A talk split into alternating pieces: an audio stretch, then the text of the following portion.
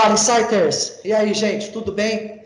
Hoje a gente vai ter um papo aqui super bacana. Vamos falar de empreendedorismo criativo, vamos falar de uma coisa totalmente inovadora.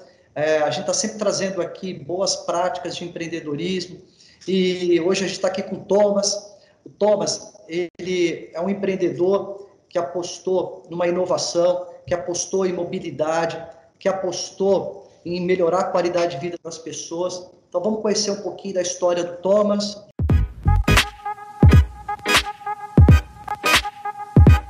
Thomas, tá valendo a pena ser um empreendedor? Obrigado por você estar aqui com a gente, cara.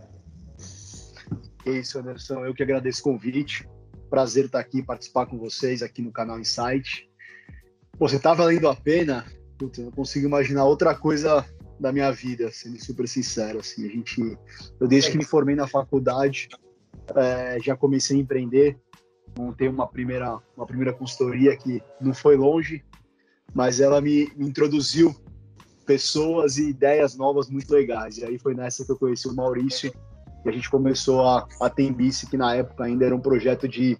É, era um TCC de faculdade do Maurício. Então, é, de lá para cá tem sido quase 10 anos nessa jornada empreendedora e acho que não é o pouco que vale a pena, né? Acho que é o que te motiva e que desafia todos os dias. Aí você tá lá na facu com a tua turma lá, enfim. E aí, cara, pô, como é que veio a questão da mobilidade como algo que para você foi extremamente estratégico na montagem do teu negócio? O que você enxergou ali como uma grande oportunidade? Acho que um pouco da, da, da história com a mobilidade veio até antes da faculdade, né? Eu tive a felicidade de morar fora seis meses é, no colegial é, eu, eu, morei na Holanda e lá é sacanagem a questão de bicicleta, né? Para tudo quanto é lado.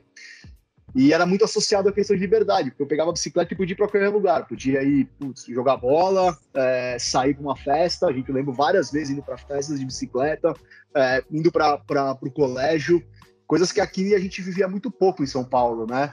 É, e, e, eu acho que ali para mim foi um é, foi um momento de reflexão assim porque eu lembro que também nessa eu morava numa casa de família eram cinco pessoas e eles tinham um automóvel, né?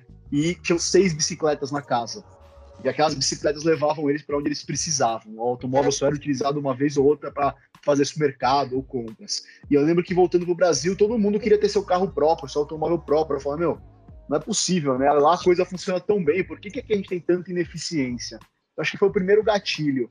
E aí depois na faculdade eu vim desenvolvendo alguns projetos na área de sustentabilidade, né? E, e, aí que, que no fim dela, quando eu conheci o Maurício, que acho que aí cruzou tudo, né? Teve essa sinergia ali, foi os, conectando os pontos ali, né? A questão de mobilidade, da experiência que tinha vivido, com a questão de sustentabilidade, de um lugar melhor, de uma cidade melhor para as pessoas. E a gente começou essa empreitada. Quando você montou a tua operação, quais foram os seus principais desafios, cara? No momento ali de montar o negócio, fala, puta, agora vamos engatilhar isso aqui. O que passou pela tua cabeça? Vai dar certo? Não vai dar certo?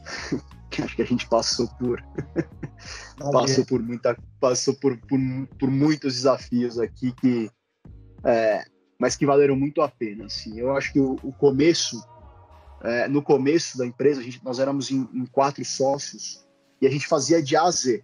Então a gente montou as primeiras bicicletas a gente montou as primeiras estações a gente botou de pé isso implementou isso na rua é, isso foi na, na, em, Bertioga, na, na Riviera de São Lourenço, que foi o primeiro projeto.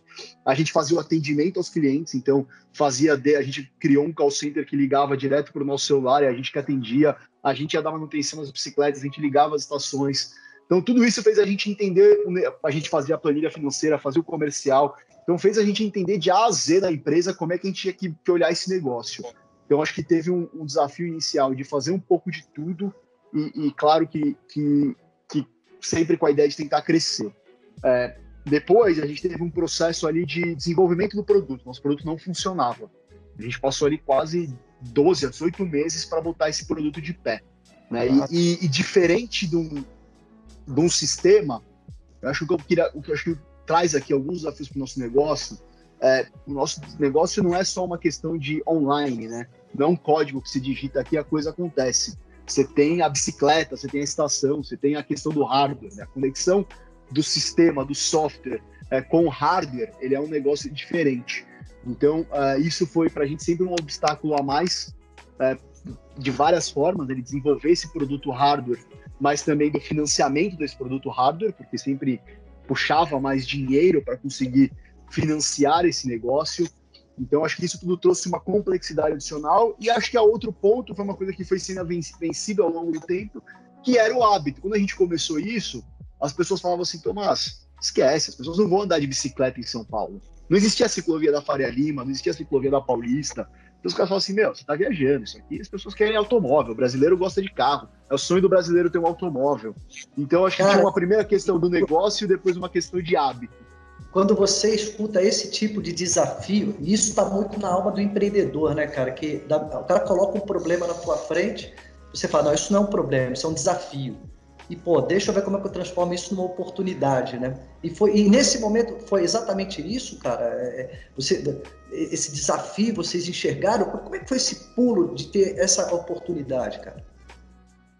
Eu acho que a gente sempre teve aqui, né? Eu acho que uma coisa que a gente sempre teve muito forte aqui na Tembice foi a questão da crença, de acreditar no negócio como um todo. Então, pô, por vários dos momentos mais difíceis, quando a gente estava ali quase quebrando, sem caixa, como eu vou ter que fechar a empresa, ferrou, enfim é, é, putz, acho que a gente sempre teve uma crença de falar, meu, não, é, as pessoas, ou as cidades, ou o mundo deveria caminhar para um lugar melhor na questão de mobilidade. Isso sempre foi muito forte para a gente em acreditar, em acreditar nesse, nesse problema virando uma oportunidade. Então, é, acho que várias vezes quando a gente se questionava se estava fazendo a coisa certa, sempre aparecia ali aquela luz no fim do túnel falando, putz, meu, olha o que tal cidade fez, olha o que está acontecendo ali, pô, olha o feedback daquele usuário que começou a usar seu sistema. Isso sempre motivou muito a gente. A gente falou, pô, nossa, nossa motivação sempre foi assim: se um dia a gente conseguisse entregar essa empresa, sabendo que a gente deixou um lugar melhor é, nas nossas cidades, a gente vai sair daqui feliz? Vamos, então a gente vai fazer isso até o final. Acho que isso sempre foi uma coisa que, um fio condutor muito forte para a gente. E aí a trajetória de crescimento de vocês, como é que, como é que ela foi ao longo desse tempo? Conta um pouquinho para gente. Essa foi, essa foi legal. Estou contando a parte, né, a parte aqui do, do propósito e tudo mais, mas o desafio do negócio foi muito grande. A gente se juntou e começou é, em 2011. O Maurício tinha montado isso, era um trabalho de conclusão de curso dele. É, eu lembro exatamente aqui. Eu conheci ele, em, em, a gente se juntou e assinou o acordo em maio. É, naquele ano a gente faturou 40 mil reais no ano seguinte a gente faturou 70 mil reais, no outro ano a gente faturou 160 mil reais, no outro ano a gente faturou 460 mil reais, sempre triplicando, mas com um número muito baixo. Sempre com dívidas para cima de um milhão de reais. Aí teve uma virada, que foi de 2000, mais ou menos 2015. A gente saiu de uma empresa de 700 mil reais para uma empresa de 7 milhões. A gente conseguiu fazer projetos maiores em parceria com o Banco Itaú. E aí, em 2015 para 16, a gente faturou esses 7 milhões. No final de 16 para 17, a gente vai lá e adquire uma empresa de quase 60 milhões de reais. Então, foi um crescimento que veio duplicando, triplicando, deduplicando muito rápido. E aí, ao mesmo tempo que a gente passou três anos ali com, com quatro sócios fazendo de A a Z, se virando, de repente, a gente estava, de repente, né, depois de três anos, numa estrutura com quase 400 colaboradores, né? Então, um negócio que foi crescendo muito e com desafios maiores e, e, e acho que é, pô, foi, foi muito legal ver isso acontecer, assim, é muito gratificante ver todas aquelas sementinhas que você plantou, de alguma forma aquilo ali dá, dá frutos é, maiores e que, e, que, e que se desenvolvem do jeito que aconteceu. Então, foi um Cara, desafio muito grande, estou contando a história em números, teve muito perrengue no meio dessa história, mas é muito legal. Eu fico muito feliz em ver o que está sendo construído aqui na Tendência. E o que você acredita foram os principais pilares para você conseguir dar essa virada na sua empresa e fazer com que a tua empresa tivesse nesse momento que ela está vivendo hoje, cara? Quais foram os pontos chaves aí que você acredita? E como a gente está aqui num canal voltado para empreendedores, né?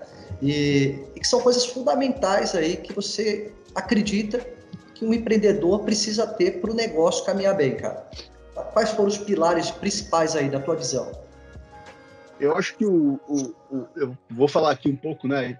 Sempre, sempre se fala disso, acho que depois eu vou falar um pouco dos pilares de valores, depois os, os pilares de negócio, vamos chamar assim. Acho que os de valores, sem dúvida, essa questão da, da resiliência é fundamental. Você tem que acreditar e e você vai apanhar de tudo quanto é lado e vão falar que não dá certo e você vai quase quebrar várias. A gente quase quebrou, antes de virar essa empresa de 700, 7 milhões, a gente estava devendo um milhão e eu tive que tomar dinheiro no cheque especial três vezes seguidas para conseguir financiar, quando os juros do cheque especial era para cima de 15% ao mês.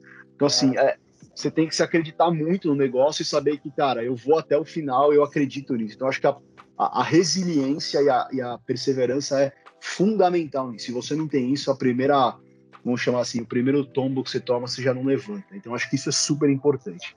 O segundo ponto, eu acho que é fundamental você ter, você ter uma relação, eu olhando aqui depois de oito, nove anos, uma relação de, de transparência com, com, as pessoas que estão em volta de você, né? Então, ser muito claro e muito franco é, é, nas suas decisões e no, no, relacionamento que você tem, porque é, a primeira vez que você tenta fazer uma coisa diferente, essa coisa volta e você não consegue construir alguma coisa de longo prazo. Então, para ter alguma coisa de longo prazo, eu acho que o pilar da transparência é fundamental. Isso a gente tem trabalhado aqui.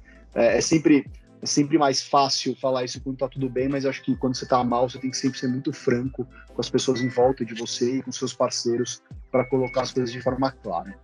E acho que a terceira, e aí acho que de valores para mim, então é muita resiliência e a, e a transparência como um todo. É, do ponto de vista de negócio, quando você pega uma coisa, é, uma velocidade dessa, eu acho que é fundamental você entender aqui a, um, como pilar de negócio, eu acho que você tem que sempre olhar as oportunidades de crescimento através é, do seu, vamos chamar assim, da sua área de, de vendas. Né? Então é importante você crescer, porque crescer te traz mais estrutura, crescer é, é, te faz entender que seu produto tem um potencial maior. Então eu, eu, eu sempre tive muito esse, é, essa vertente comercial de negócio, porque eu entendia que se a gente não crescesse, a gente poderia ficar no meio do caminho. Então, acho que é, é sempre olhar com muito carinho para o seu produto e para o seu cliente, é, vendo que o melhor termômetro para entender se ele faz sentido ou não é saber se suas vendas estão crescendo. E cara, você acha que o mercado ele assimilou bem, cara, é, essa alternativa compartilhada? Ou você ainda entende que existe alguns desafios, algumas quebras de tabus o que você acha que, que precisa ser feito para, enfim, cada vez mais isso se tornar um hábito no dia a dia das pessoas? Eu acho que tem um crescimento. A gente cresceu 10 vezes de 17 até 19. Então, assim, é, as pessoas assimilaram essa solução. E as pessoas cada vez mais estão preferindo né, o, o utilizar do que o ter. Né? Então, eu vou lá, pego uma bicicleta, uso a hora que eu preciso, mas eu não preciso ter ela.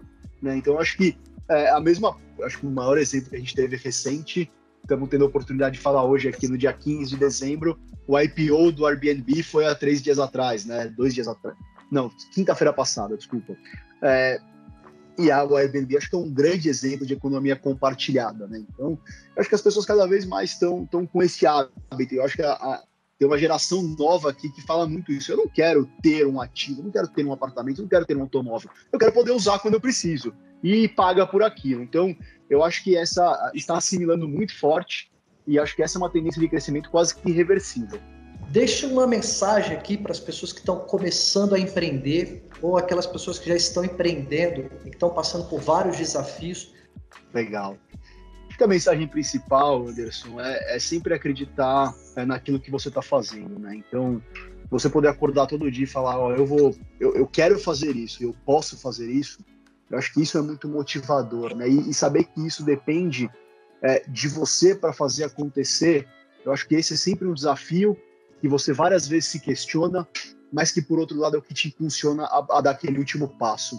Então eu, eu acho que a, a luta é, é, é, muito grande, obviamente, os desafios são grandes, mas eu acho que, que é gratificante saber que você todo dia acorda e está construindo ou fazendo algo que você acredita. Então, para mim, a mensagem principal é sempre é, muita crença e muita fé naquilo que você faz todo dia, seja empreendendo, até seja em outras, é, em, em, outras situações, mas saber que você está fazendo algo que você acredita é, é, sempre muito motivador. Cara, obrigado pelo seu tempo, obrigado por você compartilhar aqui um pouco da sua história com a gente, seus conceitos. A gente agradece muito aqui no canal da Insight. É um canal que a turma que está linkado com a gente aqui é uma turma que precisa muito desse apoio, precisa muito de boas histórias para que a gente realmente consiga construir riqueza no nosso país. E, e, quem constrói riqueza são as empresas e pessoas, né, cara? Então, acho que é por aí o caminho que a gente vai seguindo, né? Então, cara, obrigado aí pelo teu tempo com a gente, tá bom? Eu que agradeço, Anderson. Obrigado, parabéns pelo, pelo projeto também, pelo canal. Acho que a gente tem que cada vez mais se ajudar aqui como empreendedores e, e, e criar essas conexões. Né? O Brasil e a América Latina são lugares cheios de oportunidades, mas que precisa muito do desenvolvimento e da, das pessoas ali fazendo acontecer todos os dias. É isso aí. Cycles, valeu, mais uma entrevista show de bola, que vocês consigam absorver bastante aí essas informações, carreira, empreendedorismo. É isso aí, galera.